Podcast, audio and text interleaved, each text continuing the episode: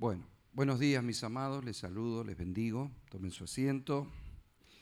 Vamos a, compartir entonces, vamos a aprovechar el tiempo y vamos a, seguir con esta enseñanza que nos va abriendo el entendimiento, espero, esa es la idea, de todo lo que Dios nos ha dado en este nuevo pacto que vivimos y en esto que Pablo considera como la herencia que nosotros hemos recibido. Eh, a ver, anoche les volví a, recordar eh, lo que Pablo plantea en Efesios 1 respecto de pedir a Dios sabiduría y revelación para comprender propósito, para comprender herencia y para comprender poder. Entonces, ahí, ahí tenemos todo un trabajo, ¿no? el poder recibir una revelación plena de todo lo que eso significa. Pero Pablo dice que el entendimiento de esas cosas vienen a nosotros por el conocimiento de Él. No, no, no averiguo determinada información yendo derecho a la información, sino yendo a Él. De eso se trata el nuevo pacto. ¿Por qué? Porque en Cristo están escondidas todas las revelaciones, en la persona de Cristo. Entonces, cuando yo quiero saber algo del reino, no voy a un diccionario bíblico, aunque lo pueda incluir dentro de aquellas cosas que yo consulto. Si realmente lo que quiero tener es una epignosis, como yo les dije, una, un conocimiento desde la relación, desde la vida, yo debo ir al, al, espíritu, es decir, debo ir a la persona de Cristo, porque en la persona de Cristo está la revelación del propósito, está la revelación de la herencia y está la revelación del poder. Entonces, eh, cuando en la iglesia tenemos un conocimiento solamente escritural o teológico, sin la vida, entonces no tenemos revelación, lo que tenemos es información. Y cuando una persona está llena de información, eso no garantiza un resultado en su vida. De hecho, podemos ver que en el mundo la gente sin Dios no es que no tiene información, las personas tienen información y conocen lo que es bueno y lo que no saben lo que está bien y saben lo que está mal. Y sin embargo, el mundo está como está, no por falta de conocimiento, sino por falta de gestión del conocimiento. Es decir, la cárcel está llena de personas que saben que no había que matar, que no había que robar, que no había que traficar, y sin embargo lo hicieron. ¿eh? Y lo hacen y cuando lo hacen lo hacen escondida, porque saben que está mal, pero lo hacen igual. Así esa, esa es la cuestión del ser humano, no es que Adán no sabía que no debía comer el fruto, sabía, pero lo comió.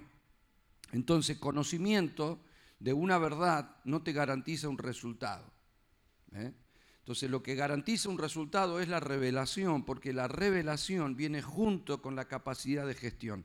Dios nunca te revelaría algo si no te da la capacidad de concretarlo. ¿Sí? Entonces, por eso necesitamos esa epignosis, ese, ese conocimiento revelado de la persona de Cristo. Y Pablo lo expresó en la misma carta a los Efesios cuando él dice que oremos para ser fortalecidos en el hombre interior por su espíritu, para ser plenamente capaces de comprender la anchura, la longitud, la profundidad, la altura y el amor de Cristo que sobrepasa todo entendimiento. ¿eh? Entonces necesitamos el entendimiento de su persona y yo les planteé anoche esta cuestión de la revelación. ¿no? Y yo les dije, ¿qué es la revelación? La revelación es correr el velo, ¿sí? es quitar los velos que nos impiden ver. Les mencioné que el mismo Pablo plantea en la segunda carta a los Corintios, en el capítulo 3, que él estaba hablando de que Moisés cuando bajaba del monte se ponía un velo en la cara. Moisés bajaba con el rostro resplandeciente y se ponía un velo en la cara para que, porque la gente no quería ver esa gloria que él reflejaba en el rostro. Entonces se ponía un velo. Por lo tanto, si quiero ver el reflejo de su gloria, tenía que quitarse el velo, ¿no? La gente prefería el velo. Y había un velo en el tabernáculo, y nadie podía entrar al lugar santísimo. Y había un velo en el templo, y nadie podía entrar al lugar santísimo. Y cuando Cristo murió en la cruz, el velo se rasgó para que todos tengamos acceso a las revelaciones de Dios. Siempre en la gloria, en el tabernáculo o en el templo, Dios hablaba en el lugar santísimo sea, si quiero que Dios me hable, Dios le hablaba solo al sumo sacerdote o a Moisés que subía a la montaña. Hoy nos habla a todos porque todos somos sacerdotes. Pero lo habla en la dimensión del Espíritu. Si yo busco que Dios me hable a mi oído, estoy pretendiendo que le hable a mi carne porque en mi espíritu no soy capaz de escucharlo. Y Jesús dijo, el que tiene oído para oír, oiga. Él nos ha dado oídos espirituales, Él nos quiere mostrar para que nosotros no solo oigamos la palabra, sino que podamos ver, que es decir, se nos abra el entendimiento. Fíjense que el Señor habla de una transformación de la palabra, de la dimensión del sonido a la dimensión de la luz. Él dice que la palabra es lámpara a nuestros pies y es lumbrera a nuestro camino. Entonces Él no está hablando solo de oír la palabra, sino de poder ver a través de la palabra.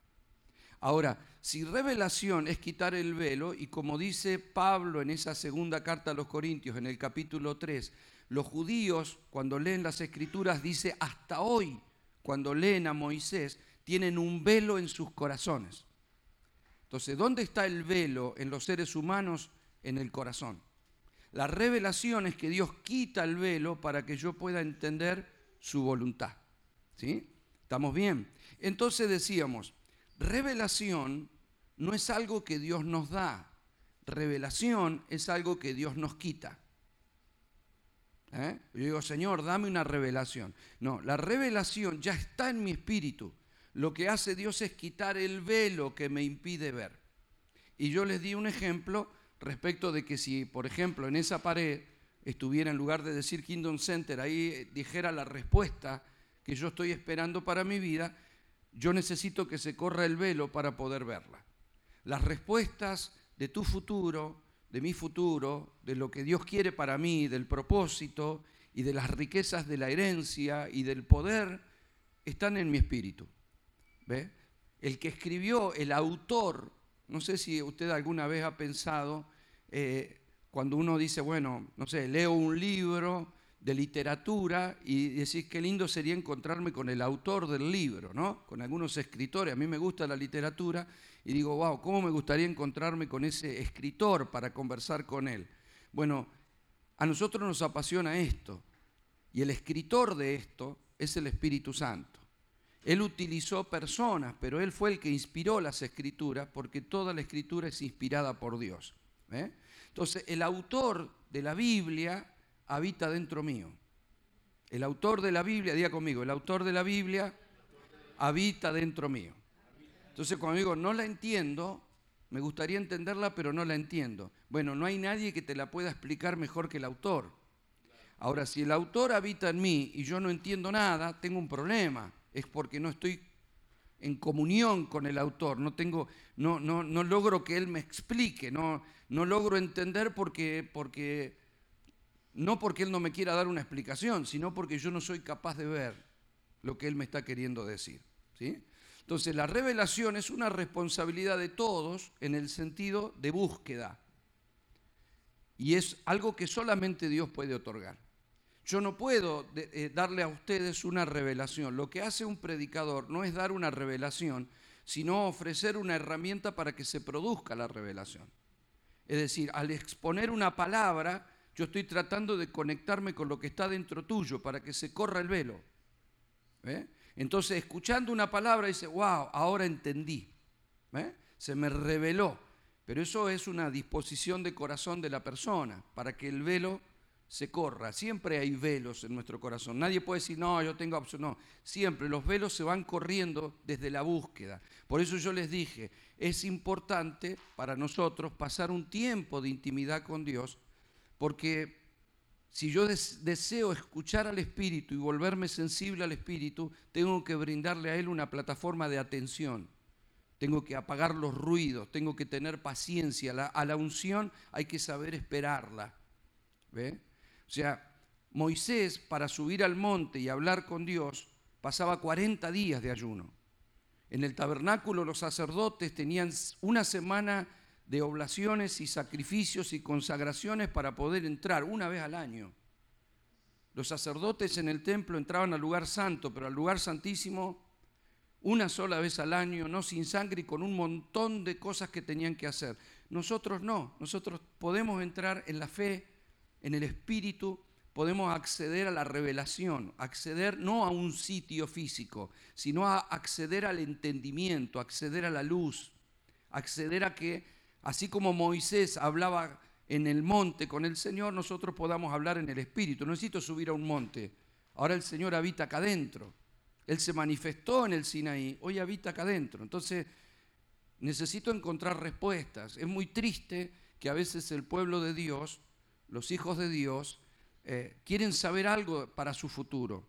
Si van a emprender o no un negocio, si, si tienen que tomar una decisión, si tienen que hacer tal cosa. Y teniendo al Dios que dice que nos va a llevar a toda verdad y justicia y que nos hará saber las cosas que han de venir, bueno, no tengo ni idea. La mayoría de las veces nos pasa eso porque no indagamos, no buscamos en el Señor una respuesta. Es decir, todos en algún momento la buscamos, pero estamos apurados para recibirla.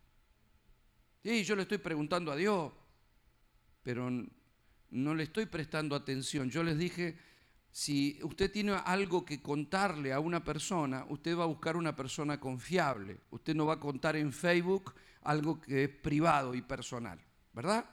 Bueno, Dios tampoco. Dios va a buscar a los íntimos para transmitir de lo profundo a lo profundo. Yo les dije que David en los Salmos dijo, un abismo llama a otro abismo. O sea, es lo profundo llama lo profundo, lo espiritual a lo espiritual. ¿eh? Todas tus ondas y tus olas han pasado sobre mí, dijo David, como diciendo, me tapó tu espíritu, me pasó por arriba, me sumergí en tu presencia. Eso es lo que hizo David. Pero claro, en la época de los hombres bíblicos había tiempo para estar con Dios. Hoy tenemos demasiadas herramientas para acelerar la vida y, no tenemos tiempo. Es muy raro, ¿no? Porque ellos no tenían vehículos para transportarse rápidamente, no tenían medios de comunicación para comunicarse, tenían que ir hasta donde estaba la persona para hablarle. O sea, todo era difícil y sin embargo tenían tiempo.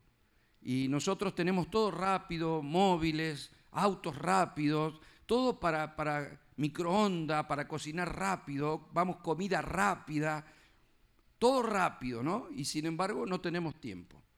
Yo siempre pongo el ejemplo de Abraham porque cuando se le apareció el Señor en el encinán de Manre, lo, lo invitó a comer. ¿Se acuerda cuando viene el Señor con dos ángeles y lo invita a comer? Le dice, bueno, me voy a quedar a comer. Entonces Abraham llama a su esposa y a los criados y le dice que maten un becerro para hacer un guisado. Amado, imagínense lo que llegara a la casa de un hermano y dice, ¿querés comer algo? Bueno, bueno, anda a carnear un becerro y hacemos un guiso. Usted está pensando que va a comer el guiso mañana a la mañana, ¿no es cierto? Mientras que buscan el animal, lo matan, lo carnean, ¿no? Y después preparan la comida, o sea, pero ellos no tenían apuro, ¿no? Compartían tiempo estaban tiempo en la naturaleza, tiempo en el silencio, entonces se encontraban con revelaciones de Dios. Nosotros nos tenemos que hacer tiempo, no tenemos que dejar que el diablo nos engañe con eso. Si no pasamos tiempo con el autor de la vida, entonces no vamos a comprender los pasos que tenemos que dar. Y andamos como cualquier persona sin Dios, no sabemos lo que Dios quiere, pero Dios está conmigo. No es la idea.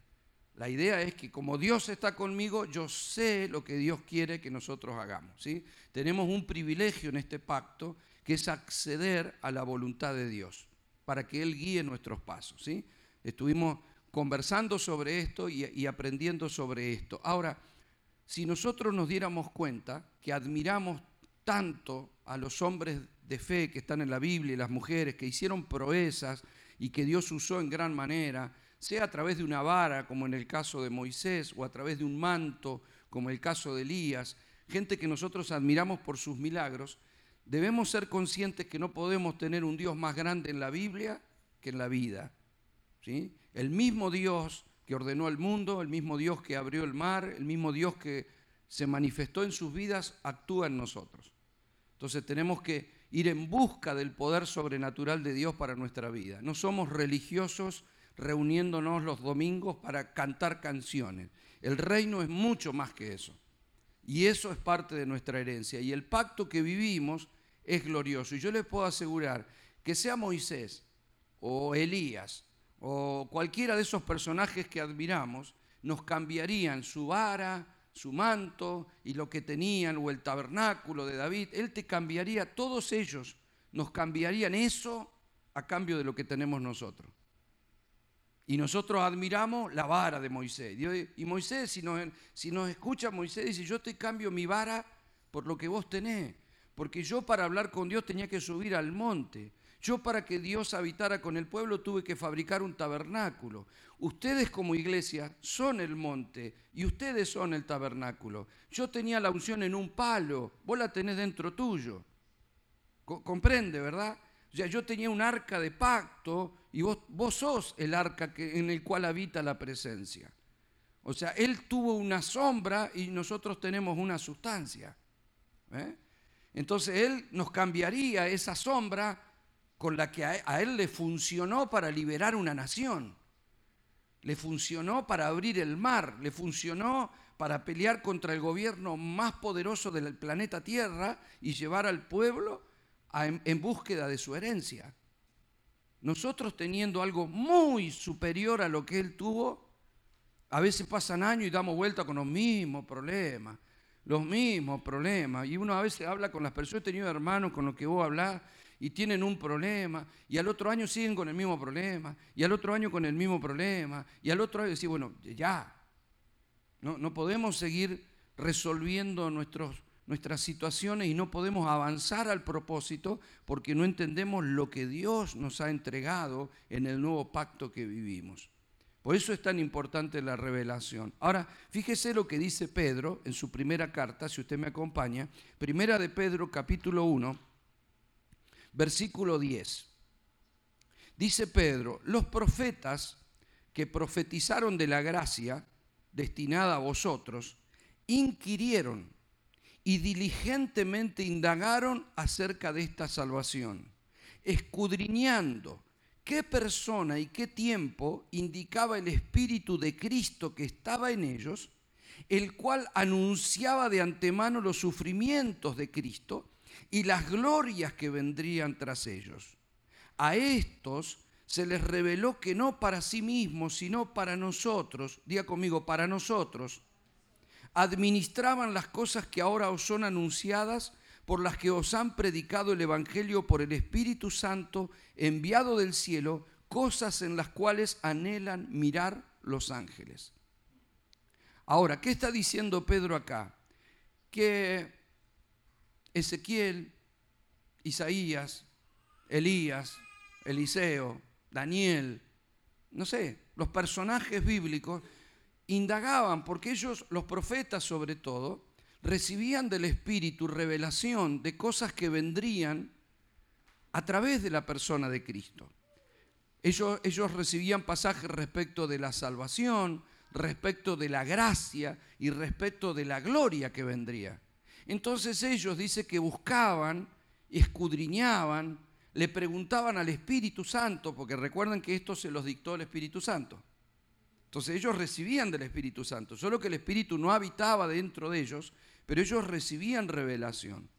Entonces le preguntaban al Espíritu, indagaban en las Escrituras y le preguntaban a Dios cuándo va a ser esto, cuándo va a venir esta gracia, cuándo va a haber esta salvación, cuándo vamos a ver esta gloria. Y dice que el Espíritu Santo les decía, no es para ustedes, Ustedes administran el mensaje para otros. Otros van a vivir esto, ustedes no. ¿Eh? Entonces ellos se tenían que conformar con ser administradores de un mensaje. Nada más. Ellos no vivieron a Cristo, ellos no portaron a Cristo, no tuvieron el Espíritu de Cristo dentro de ellos, no fueron limpios por la sangre porque Cristo no había muerto en la cruz, ellos no tuvieron el nuevo pacto, no tuvieron ninguno de los beneficios que tenemos nosotros. Ellos preguntaban, ¿cuándo será esto? ¿Quién va a vivir esto?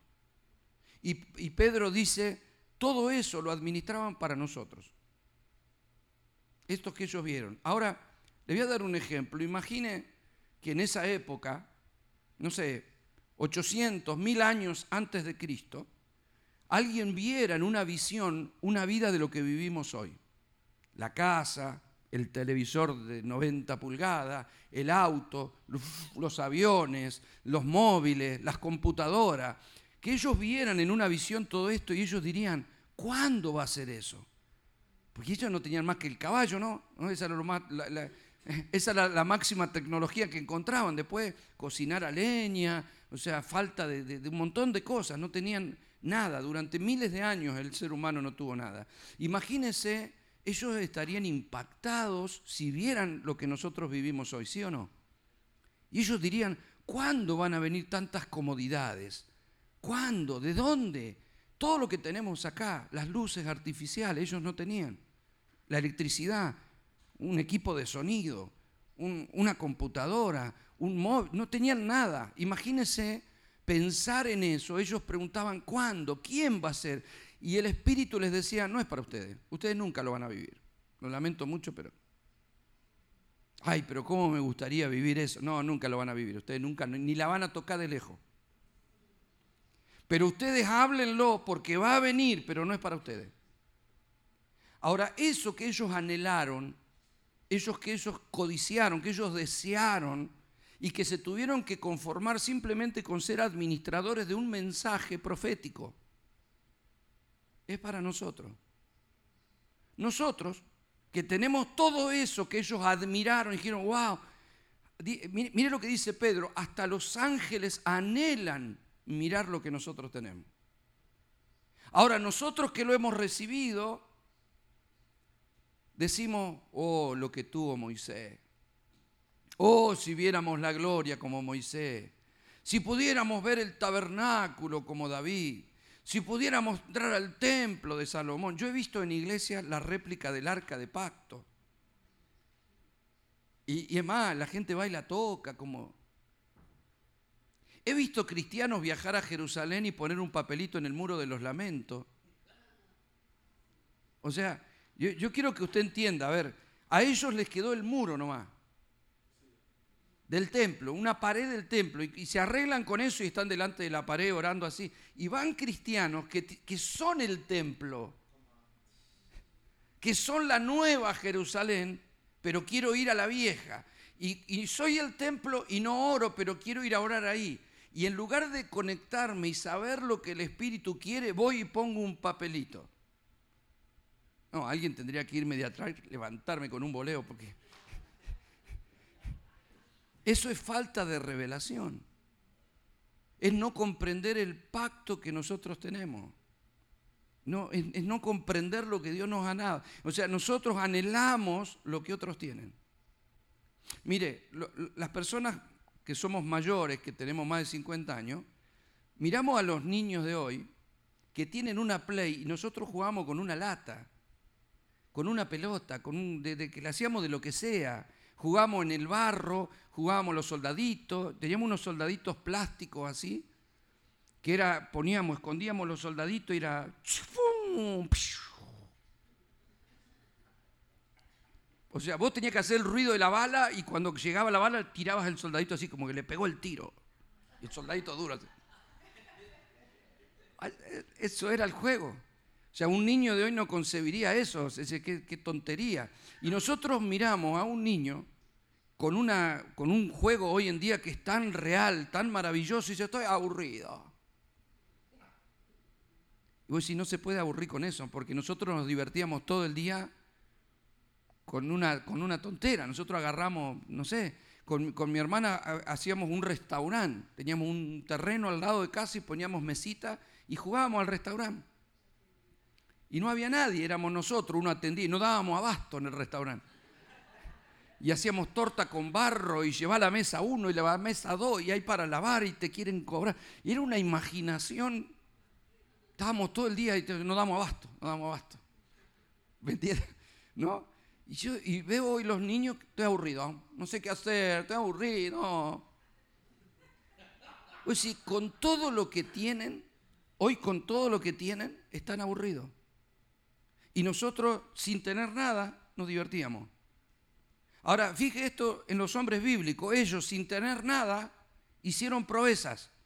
Nosotros, teniendo todo, me siento mal. Ya. O sea, si nosotros admiramos las grandes proezas de esa gente, y nosotros, a, ver, Abraham fue el padre de la fe y no tenía Biblia.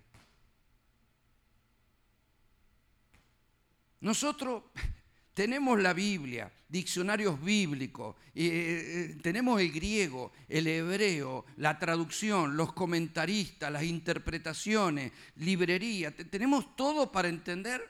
¿Leíste la Biblia? No. No sé qué Dios quiere para mí.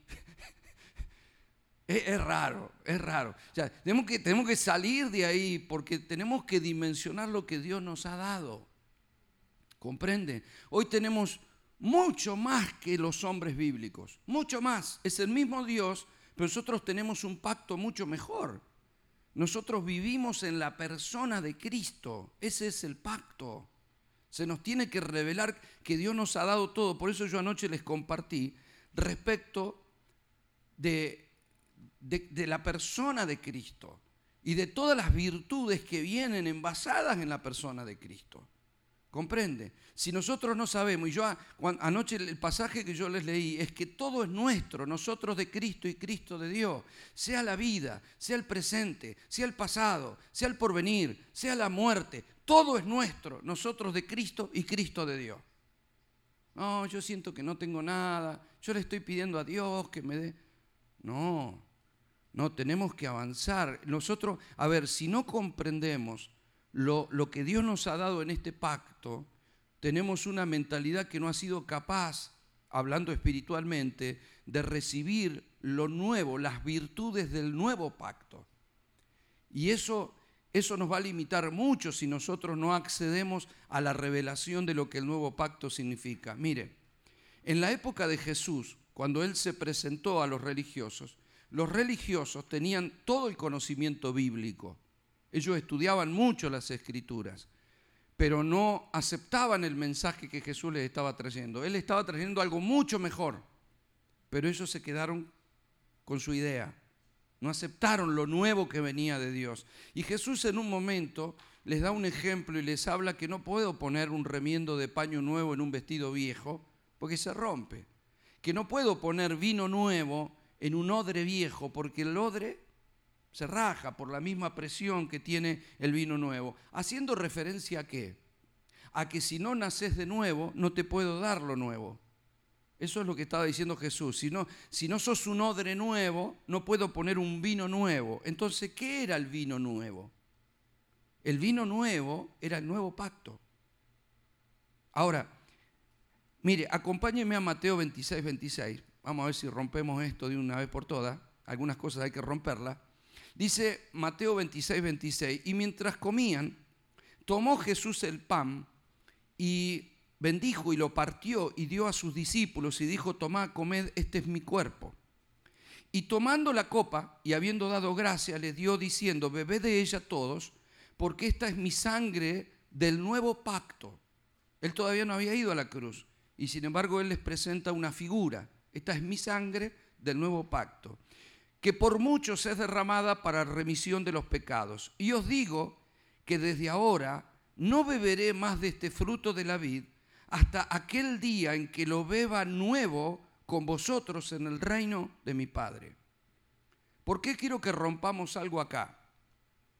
Bueno, porque Él no dice para que, hasta que lo beba de nuevo, sino dice hasta aquel día en que lo beba nuevo con vosotros en el reino de mi Padre hasta que lo beba nuevo. Mire, la versión Dios habla hoy dice, os digo que no volveré a beber de este producto de la vid hasta el día en que beba con vosotros vino nuevo bajo el gobierno de mi Padre. ¿Qué, ¿A qué se refería Jesús?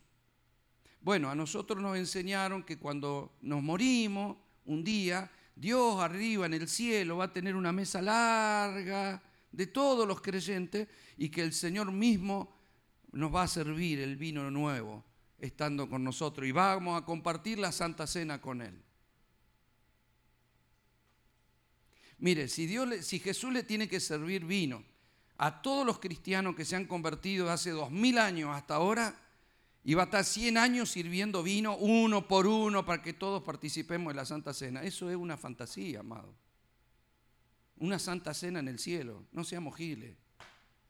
Perdón esa palabra en Argentina, ¿eh? no seamos ilusos, no seamos inocentes. No es que hay una santa cena en el cielo, no dice nada de eso la Biblia. Dice, él bebió la santa cena con los apóstoles, con los discípulos, y les dijo, yo voy a beber el vino nuevo con vosotros bajo el gobierno de mi Padre. El vino nuevo es el nuevo pacto. Y el nuevo pacto lo bebió cuando la iglesia se convirtió en el cuerpo de Cristo. Cuando se convirtió la iglesia en el cuerpo de Cristo, la iglesia pasó a estar bajo el gobierno del Padre. Es decir, los discípulos no estaban bajo el gobierno hasta la conversión de una nueva naturaleza. Él estaba a las puertas de ir a la cruz. Era necesario que Él vaya a la cruz para que ellos se convirtieran en odres nuevos. Entonces los discípulos hay cosas que no podían entender porque Jesús no se las podía decir, porque la revelación del nuevo pacto solo puede ser dada a gente renacida. Entonces, cuando Él fue a la cruz, les otorgó vida, y cuando recibieron vida fueron odres nuevos, pero no ajenos a Él. Por eso, dice, lo volveré a beber con vosotros, porque cuando el nuevo pacto es impartido a la iglesia, la, la iglesia es el cuerpo de Cristo. Lo que pasa es que yo lo primero que imagino es Jesús nuevamente sentado, eh, salud, tomando la copita. No, está diciendo eso. Está diciendo, la próxima vez que ustedes vivan el vino, va a ser un vino nuevo. Y lo voy a beber con ustedes porque yo estaré con vosotros todos los días hasta el fin del mundo. Y ustedes habitarán en mí. Y cuando beban ustedes, beberé yo. Cuando beba yo, beberán ustedes porque ustedes y yo somos uno. Vamos a beber el vino nuevo, no un, un vino tinto, cabernet, no. El vino nuevo, el vino nuevo es el nuevo pacto. Entonces lo que está queriendo el Señor es que nosotros podamos vivir en las dimensiones del nuevo pacto y que no seamos odres viejos. ¿eh? Yo le he dicho a la iglesia en ocasiones, yo no tengo problema con envejecer, porque todos envejecemos. Ojalá se pudiera evitar. Entonces lo mejor que podemos hacer es asimilar bien los años en los que uno va envejeciendo. Pero lo que no quiero es ponerme viejo para Dios. Yo necesito el vino nuevo cada día. El vino nuevo que implica la nueva revelación de Dios. Quiero que se me vaya ampliando, que se me vaya extendiendo la revelación de lo que Dios tiene para mí. Yo les mencioné el otro día le leí varios versículos que hablan de nuestra herencia y de todo lo que heredamos. Curiosamente, toda esa herencia está en el nuevo pacto. Yo le vuelvo a repetir, ahora, vamos a ir a las arras porque ese es el adelanto, pero el adelanto no tiene límite.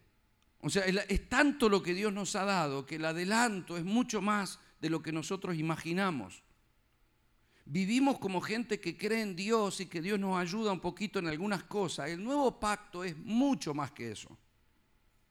El nuevo pacto es vivir en la persona de Cristo. Las riquezas que Él nos ha dado a través de vivir en la persona de Cristo son inimaginables y no la estamos viviendo. Por eso hay cristianos que se apartan de la iglesia y sienten que no pierden nada.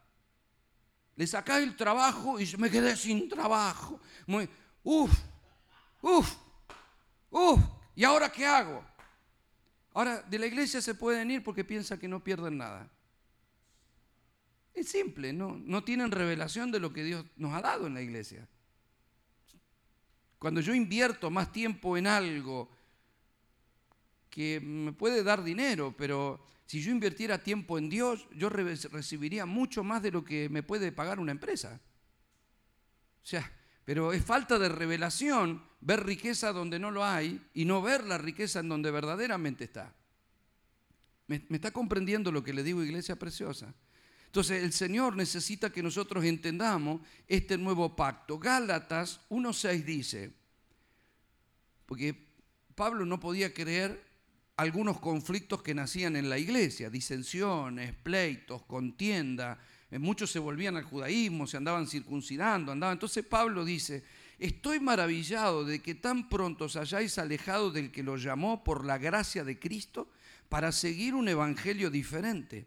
No que haya otro, sino que hay algunos os perturban y quieren pervertir el evangelio de Cristo. Es decir, con lo que Dios les dio y ustedes no están entendiendo, se están volviendo a lo que no, no es la vida, es la vida. Ustedes están reduciendo el Evangelio a un culto. Lo están reduciendo a una liturgia, lo están, lo están reduciendo a que voy a la reunión a cantar canciones y escuché un mensaje. Están reduciendo el Evangelio a... no, no, es, no es, eso es parte, pero eso no es todo. Hay mucho más de Dios para nuestra vida. Pablo no lo podía creer y les dice en Gálatas 3.1, Gálatas insensatos, dice, ¿quién los fascinó para no obedecer a la verdad? A vosotros cuyos ante cuyos ojos Jesucristo ya fue presentado claramente. Dice, esto solo quiero saber de vosotros, ¿recibiste el Espíritu por las obras de la ley o por escuchar con fe? Por escuchar. Escuchar me ha permitido ver, no son mis obras, es poder comprender las verdades del Evangelio. Mucha gente tuvo un encuentro con Cristo, pasan años y te siguen contando el testimonio de su conversión como lo máximo que ha vivido. Ahora, yo he contado mi testimonio de cuando me convertí, pero las mejores cosas vinieron después, porque en ese momento no entendía nada. O sea, se supone que va creciendo en revelación. Yo no entendía, nunca había leído la Biblia, no sabía todo lo que Dios tenía para mí. A medida que voy conociendo a Cristo, se me van ampliando las dimensiones de lo que yo tengo. No puedo quedarme ahí, atrás encajado en lo que viví hace 20 años atrás, 20 No, amado, vamos por más, diga conmigo, vamos por más. Dice el verso 3, tan insensatos sos, habiendo comenzado por el Espíritu, ¿vas a acabar en la carne? Tantas cosas habéis padecido en vano, si es que realmente fue en vano. Aquel pues que os da el Espíritu y hace maravillas entre vosotros, ¿lo hace por las obras de la ley o por el oír con fe? Amado, yo quiero que, estemos atentos a esto.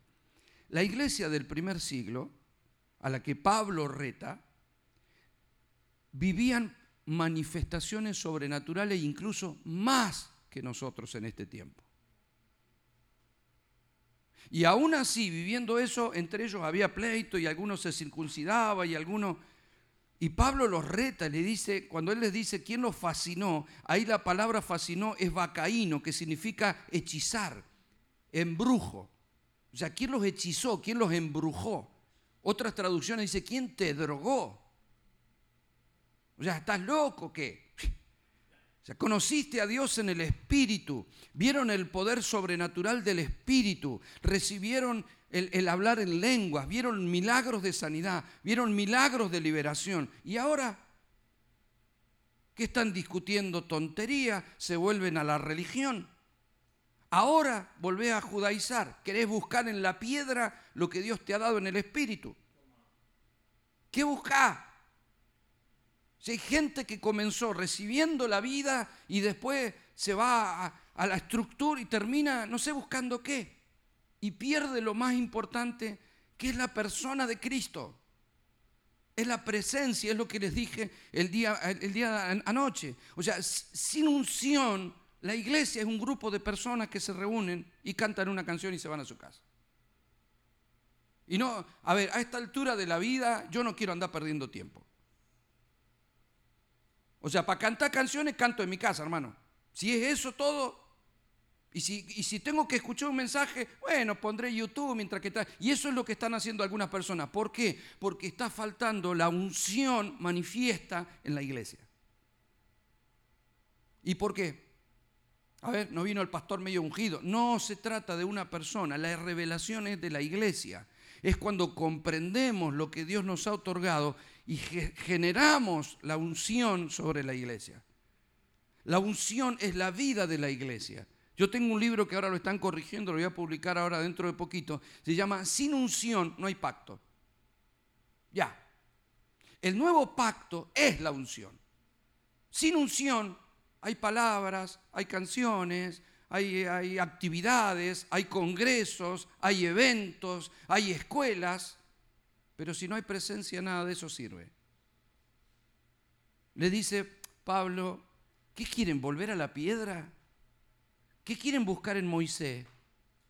¿Te das cuenta de lo que está diciendo Pablo? ¿Qué buscas en Moisés? Si Moisés te cambiaría todo lo que vivió por lo que Cristo te está dando.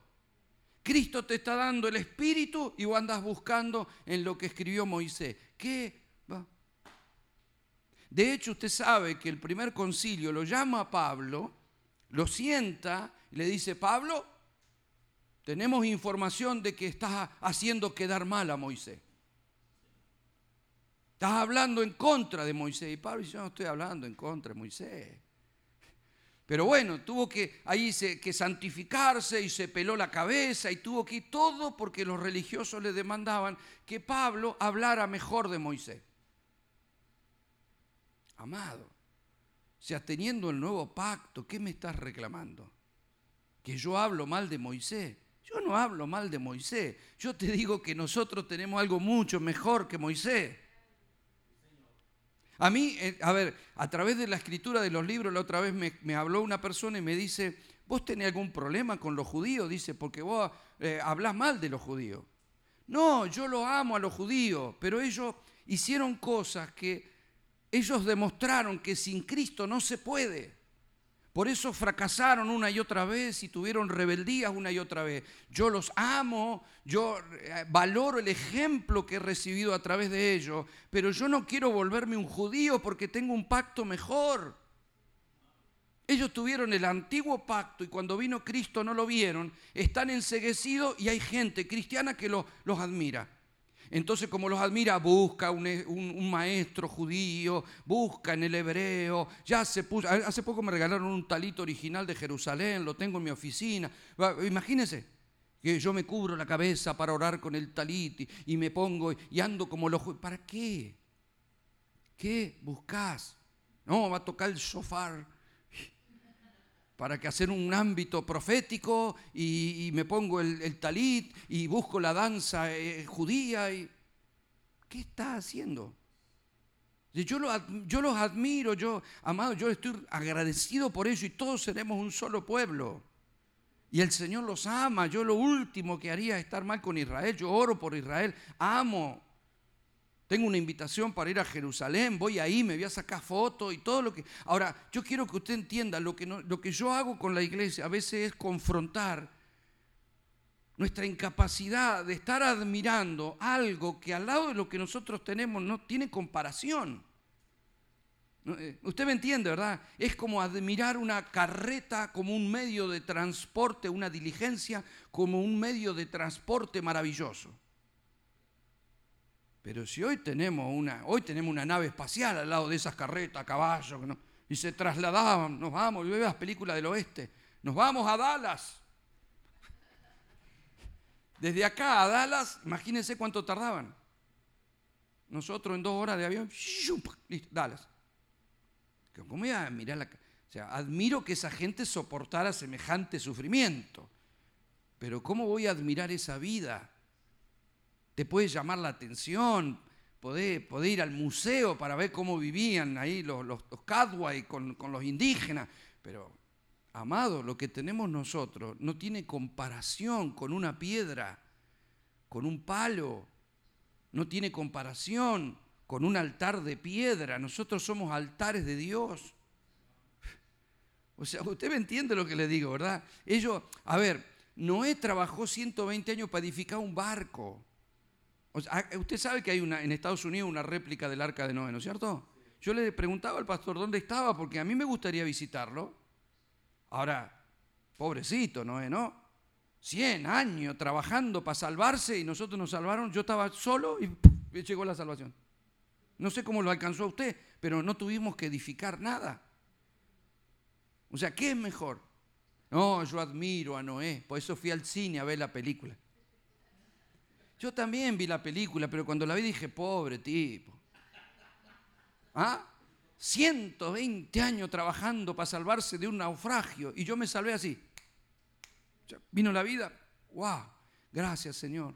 Yo llegué a mi casa y mi mamá me, veía llorar y yo no paraba de llorar. Entonces, ¿qué te pasó? Estaba asustada. No sé, mamá, le digo, ¿qué me pasó? Yo te puedo decir una cosa. Hoy nací de nuevo. Nunca había visto en la Biblia nada de eso, pero el nacimiento, ¿sabe cómo vino? Así. Pobre tipo, 120 años. Imagine los sacerdotes de la época, trasladar el arca con los levitas, eso sí que era, no toque, no mire, no guste, no haga, era una consagración, no podían hacer nada, eso sí que no podían hacer nada. Nadie podía tocar el arca porque caía muerto. Abrían el arca, les agarraba ley para todo. Era, anda a acercarte a la presencia.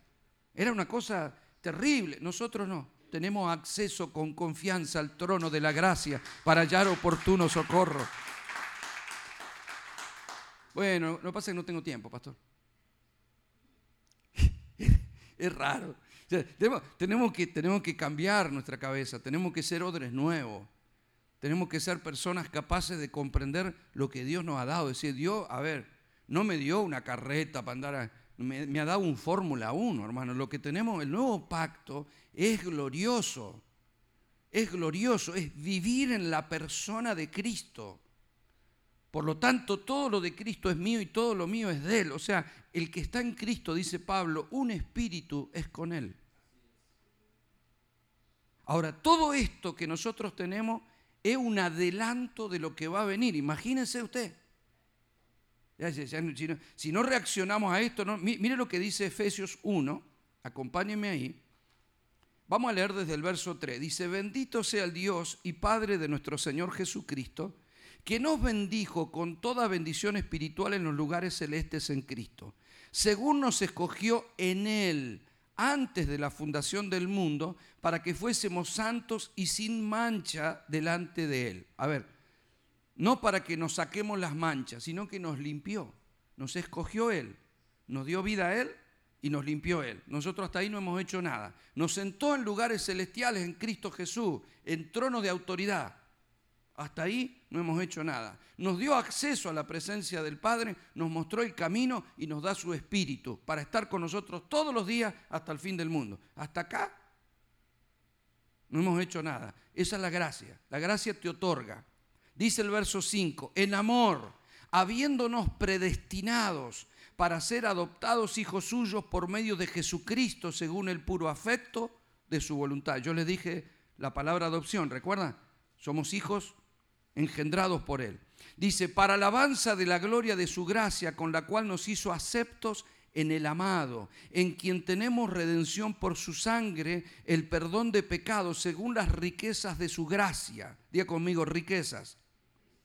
Que hizo sobreabundar para con nosotros en toda sabiduría e inteligencia, dándonos a conocer el misterio de su voluntad según su beneplácito, el cual se había propuesto en sí mismo. Él se propuso algo tan grande en sí mismo que nos ha tenido que dar sabiduría, porque es un misterio todo lo que nos ha entregado. Entonces dice, necesitan sabiduría y revelación para comprender el misterio de lo que Él ha determinado entregarles. Dice el verso 10, de reunir todas las cosas en Cristo, en la dispensación del cumplimiento de los tiempos, así las que están en los cielos como las que están en la tierra. En Él, diga conmigo, en Él, asimismo tuvimos herencia. ¿Qué tuvimos? Habiendo sido predestinados conforme al propósito del que hace todas las cosas según el designio de su voluntad a fin de que seamos para alabanza de su gloria. Nosotros, los que primeramente esperábamos en Cristo, en Él también vosotros, habiendo oído la palabra de verdad, el Evangelio de vuestra salvación, y habiendo creído en Él, fuiste sellados con el Espíritu de la promesa, que es las arras de nuestra herencia, hasta la redención de la posesión adquirida para alabanza de su gloria. O sea, él, es como decir, Él te da un adelanto ahora hasta que recibas toda la herencia que Pedro dice que está reservada para nosotros en la eternidad. Bueno, hasta que la recibamos nos ha dado las arras, el adelanto. Esa palabra arras, si nosotros la buscamos, en, el griego es la palabra arrabón, y tiene que ver, significa cosa que se da como prenda o señal de un contrato o un concierto o un pacto. Es decir, es el adelanto. Es como, por ejemplo, si usted compra un auto en cuotas, usted va a la agencia de auto, y dice, voy a comprar, ¿cuántas cuotas me da? Bueno, me lo puede pagar en 42 cuotas, perfecto. Pero te doy el adelanto. Te entrego, no sé, el 20% del valor del auto y el resto te lo pago en cuotas. Ese, ese, ese, te entrego el 20%, ese es el adelanto. Pero eso no es lo que nosotros le damos a Dios, eso es lo que Dios nos da a nosotros. Te doy un adelanto, mi espíritu es el adelanto y el resto te lo voy a dar en la eternidad. Pero espero que con esto te des cuenta de lo que viene para tu vida. O sea, lo que, lo que, el adelanto que Dios nos da, amado, es glorioso. Eso es lo que Pablo está sorprendido, que hay gente que no entienda cuál es el adelanto que te estoy dando. mire, esta palabra arrabón, en cada uno de, de los tres pasajes que ahora lo vamos a compartir, que Pablo menciona, la Reina Valera antigua lo traduce como arrabón, arrabón, como prenda. La versión lenguaje sencillo dice garantía. Y la Reina Valera lo traduce como arras. Hay otras traducciones, pero ¿qué quiere decir esto? Que cuando Él te da el Espíritu Santo, te sella, te dice, este es mío. O sea, cuando algo está sellado, este es mío. Rebolleda, es mío. Me selló con su Espíritu. En el mundo espiritual, el espíritu es lo que identifica que yo soy del Padre. Pero a su vez, él dice, yo le voy a dar a Ovaldo la garantía de la herencia que va a recibir. ¿Cuál es la garantía? El Espíritu. El Espíritu Santo es la garantía de todo lo que Dios nos va a dar. Mire lo que dice Pablo en 2 de Corintios 1:20. Dice, porque todas las promesas de Dios son en el sí y en el amén por medio de nosotros para la gloria de Dios. Y el que nos confirma con vosotros en Cristo y el que nos ungió es Dios, el cual también nos ha sellado y nos ha dado las arras del Espíritu en nuestros corazones. O sea, Él nos dio un adelanto. Segunda de Corintios 5:5. Mas el que nos hizo para esto mismo es Dios, quien nos ha dado las arras del Espíritu. Efesios 1:14. Habiendo creído en Él, lo, lo compartí recién, pero se lo vuelvo a leer para que usted vea cuáles son los tres pasajes, sellados en el Espíritu Santo de la promesa, que es las arras de nuestra herencia. Son los tres pasajes que usted encuentra la misma verdad. Dios me ha dado un adelanto. Ahora, sabiendo que recibimos esto, nosotros tenemos un, no sé si un paradigma o un patrón de pensamiento en la iglesia, respecto de ser llenos del Espíritu. ¿No? Nosotros decimos, quiero ser lleno del Espíritu Santo. Oh Señor, lléname del Espíritu Santo. El problema es no saber qué es ser lleno del Espíritu. A ver, si yo tengo un vaso aquí y le pongo agua, llenarlo implica ponerle más agua. No llenarlo es ponerle menos agua. El problema es que el Espíritu Santo es una persona. Los testigos de Jehová creen que el Espíritu Santo es una fuerza activa. Para nosotros no es una fuerza activa, es una persona. Dios no te da un pedazo del Espíritu Santo. No, dame más de tu Espíritu. Lléname, como si fuera un vaso, lléname. Ser lleno del Espíritu Santo no es todo lo que yo tenga de Dios. Ser lleno del Espíritu Santo es todo lo que Dios tenga de mí. ¿Me está comprendiendo? Nuevamente, acá es donde viene un misterio de parte del Señor. Ser lleno no es recibir más, es que se me revele más de lo que ya tengo. Es que Él pueda gobernar mi vida más de lo que Él ha gobernado. Cuanto más le entrego a Él, menos tengo de mí. Menos de mí, más de Él. Todo de mí, nada de Él. Todo de Él, nada de mí. ¿Comprende? Si yo me entrego al Señor, entonces el Espíritu tomará gobierno de mi persona. Y yo voy a pensar que tengo más del Espíritu, no tengo más. Él tiene más de mí. ¿Me está comprendiendo? Ser lleno del Espíritu no es lo que Él me da, es lo que yo le doy. O sea, demos vuelta la, la cosa. Ser lleno del Espíritu no es lo que Él me da, es lo que yo le doy.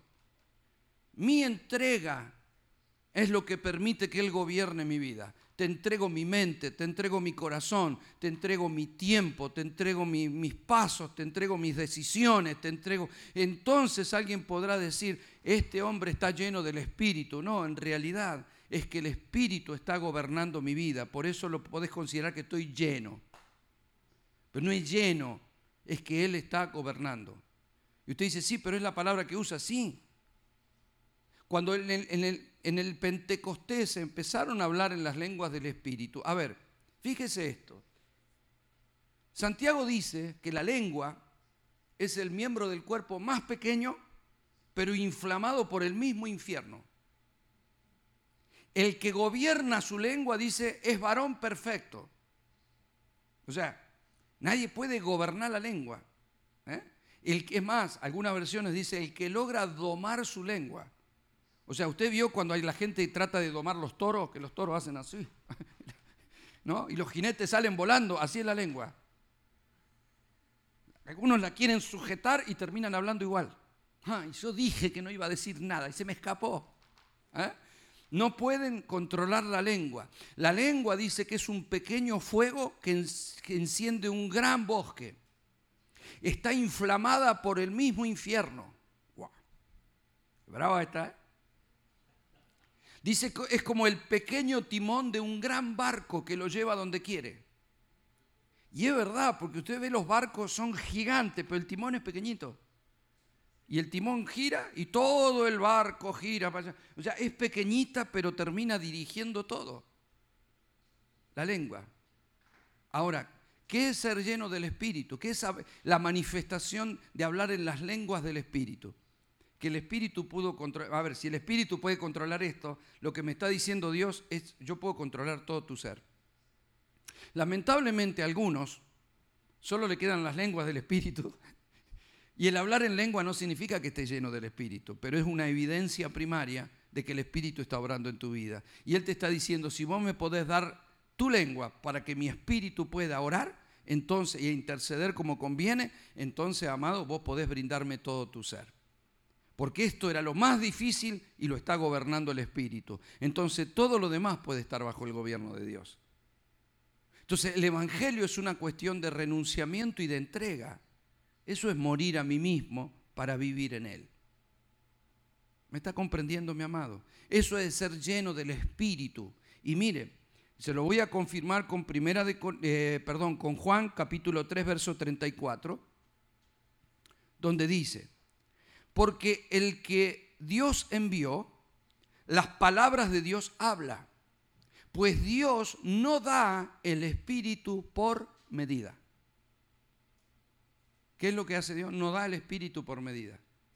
Bueno, él tiene un poquito, él tiene un poquito más, ella tiene un poquito más, el otro está muy lleno, el otro no está lleno, el otro me siento vacío, pastor. Ay, yo estoy vacío. No, no estamos vacíos es un problema de percepción tuya. O sea, tenés demasiado de vos y te sentís vacío de Dios, pero el Espíritu Santo está dentro tuyo. Lo que vos tendrías que sentirte es lleno de Él y vacío de vos. Mientras estés lleno de vos, no le darás lugar a la voluntad de Dios porque estás lleno de tu voluntad. No tendrás, estarás lleno de los deseos de Dios porque estás lleno de tus deseos. No estarás lleno de las ganas de Dios porque estarás lleno de tus ganas. ¿Me está comprendiendo lo que le digo? La única manera de poder manifestar lo de Él es entregando lo mío. Fíjese esto. Una persona que está viviendo comprometida con Dios tiene ganas de las cosas de Dios. A todos nos ha pasado. Tenés ganas de ir a la reunión, tenés ganas de leer la Biblia, tenés ganas de pasar tiempo con Dios, tenés ganas de orar, Ay, me, voy a orar. Porque anda con ganas y se siente bien. Es porque estás entregando, es porque no estás haciendo vos, estás haciendo lo que Dios quiere. Y lo estás haciendo con gana porque Él está imponiéndose. Él se está imponiendo, me lleva a leer la Biblia, me lleva a la reunión, me lleva a adorar. Él se está imponiendo en mi voluntad. Y yo antes, yo jamás hubiese hecho esto, pero ahora estoy enamorado del Señor, se está imponiendo. Cuando yo dejo de hacer las cosas, no tengo tiempo, no tengo tiempo, no tengo tiempo, un día, dos días, tres días, me empiezo como a enfriar. Es lo que decimos nosotros, ¿no? Me estoy enfriando. Entonces, si, ay, Tengo que leer la Biblia como la semana pasada, pero no tengo ganas. Ay, tengo que ir a la reunión, pero no tengo ganas. Tendría que escuchar una palabra, algo, pero no tengo, no, no tengo ganas. Vamos a poner una serie. ¿Ah? Ahora, no, no, no es malo lo que vos decidas. El problema es, ¿por qué esas son tus ganas? ¿Por qué tus ganas, o sea, por qué estás lleno de las ganas de mirar un partido y no estás lleno de las ganas de pasar tiempo con Dios? Bueno, porque ese partido era importante. Sí, pero cuando eso te golpea todos los días, hay una tendencia. Cada vez tengo menos ganas de lo de Dios y cada vez tengo más ganas de lo mío. ¿Comprende? Me voy imponiendo. Estoy lleno de mí. Quiero darme los gustos, quiero hacer lo que quiera. ¿Cuándo pasa eso? Cuando me voy alejando de la voluntad de Él. Simple. Entonces, ¿cómo me doy cuenta, pastor? Analice su vida. Cuando uno está apasionado por algo, tiene ganas de ese algo. No necesita que alguien te esté diciendo, tenés que orar, ¿eh? Tenés que orar. Solo vas a querer pasar tiempo con el Señor. Solo te va a interesar leer un material que te enseñe, que te hable de Dios, o, venir a un taller, o, o aprender más, o conocer más de Él. Cuando estás desganado, no es que el Espíritu no está, es que no se está imponiendo a tu voluntad. Van a venir a tu cabeza pensamientos tuyos y no del Espíritu. Van a venir a tu corazón sentimientos tuyos y no del Espíritu. Van a venir deseos tuyos y no del Espíritu. Van a nacer deseos de tu, concupiscencia y no del Espíritu. Las personas que generan a veces conflictos o pleitos o no pueden resolver situaciones es porque en su cabeza tienen más de ellos que de Dios. Entonces es más fácil pensar mal que pensar bien. Es más fácil ser complicado que simple. Es más fácil eh, pelear que amar. Pero cuando vos estás lleno de Dios no querés pelear. Te dicen algo y decís, bueno, deja, no te enojes, ya está, te vas a andar enojando. Cuando estás en la carne, ¿qué es? Un golpecito, ¿qué es que toca? ¿Qué te pasa? ¿Ah? Nos volvemos, nos volvemos hostiles, nos volvemos hostiles. Entonces, cada vez que usted identifique más de usted, es porque hay menos de Dios obrando en su vida. Pero recuerde esto, Dios no te dio el espíritu por medida. No necesitas, y ahora tengo que empezar de cero. No, no es de cero es tomar una decisión. Hoy tal vez no tengo ganas, pero si yo empiezo sin ganas, me voy a llenar de las ganas de Dios. Pero tenés que romper con eso. Porque si usted dice, bueno, yo voy a volver a comprometerme y a orar cuando tenga ganas, olvídelo. Hay gente que poco a poco se fue alejando de la iglesia y pueden estar dos meses sin congregarse y no les hace nada. Ah, pero yo con el Señor estoy bien, dice. No están carnales, están recontra carnales. En verdad, en verdad, no tienen convicción, o sea, pueden hacer sus cosas. Yo, yo, yo en Dios creo. Claro, no se trata de creer. Si usted me pregunta, ¿cómo están ellos hoy? Nada, son salvos. Creen en Dios, tienen el Espíritu, pero no hacen la voluntad de Dios ni tampoco ven. No, no ven nada. Entonces, no, no, pues ya voy a volver, pastor, está todo bien. No, no está todo bien, está todo mal lo que estás diciendo. No, no, no, pero lo que pasa es que ahora estamos pasando por unos problemas. Justamente, es al revés. Pero él no está viendo. No la está viendo, no la está viendo. No, no, pero cuando arreglemos algunas cosas voy a volver. Y vos decís, está diciendo al revés, está. Es al revés. O sea, pero no la está viendo, ya no la ve, no la ve. Y él piensa así, piensa que tiene razones, no es maldad. Piensa que tiene razón, porque se ha alejado de la luz. Y cuando usted se aleja de la luz, haga una prueba. A ver, las mujeres que, por ejemplo, son las que se arreglan, se pintan un poquito, todo. Vaya al espejo en su casa, apague la luz y píntese, maquíllese. Con la luz apagada y después salga a la calle. Y cuando ande en el centro haciendo compra, mírese en el primer espejo que encuentre. Si yo pensé que me había pintado bien, ¿no? Sí, ¿Por qué? Porque la oscuridad no te permite ver tu verdadera condición.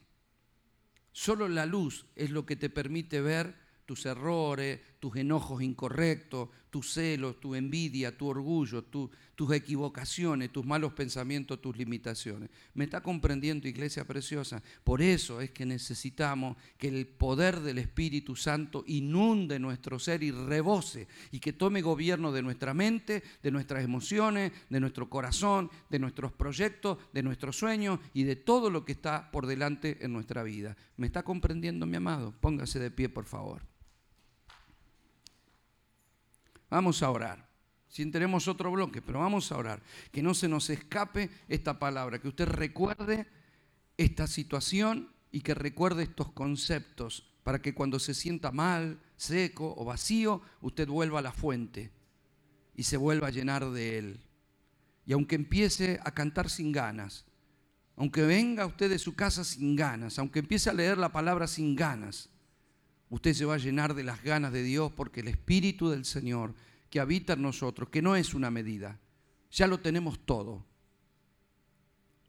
va a fluir a través de nuestra boca, va a inundar nuestra mente con pensamientos santos, va a inundar nuestro corazón de buenos deseos. Nos va a venir la sabiduría, la revelación, el entendimiento. Se van a correr los velos, vamos a comprender el futuro, vamos a comprender lo que estamos haciendo mal, Dios nos dará las estrategias de su gobierno para que en la vida podamos avanzar. Padre, gracias te damos en esta mañana por esta enseñanza. Señor, hemos declarado que nuestro corazón está dispuesto y queremos retener esta enseñanza para que dé fruto al 30, al 60 y al 100 por uno. Deseamos no solo retener, sino gestionar y fructificar para la alabanza de tu nombre conforme a tus enseñanzas. Danos ese vino nuevo para comprender las dimensiones de todo lo que nos has otorgado en Cristo. Te alabamos y te bendecimos en esta mañana en el nombre de Jesús. Amén. Amén. Denle un aplauso al Señor.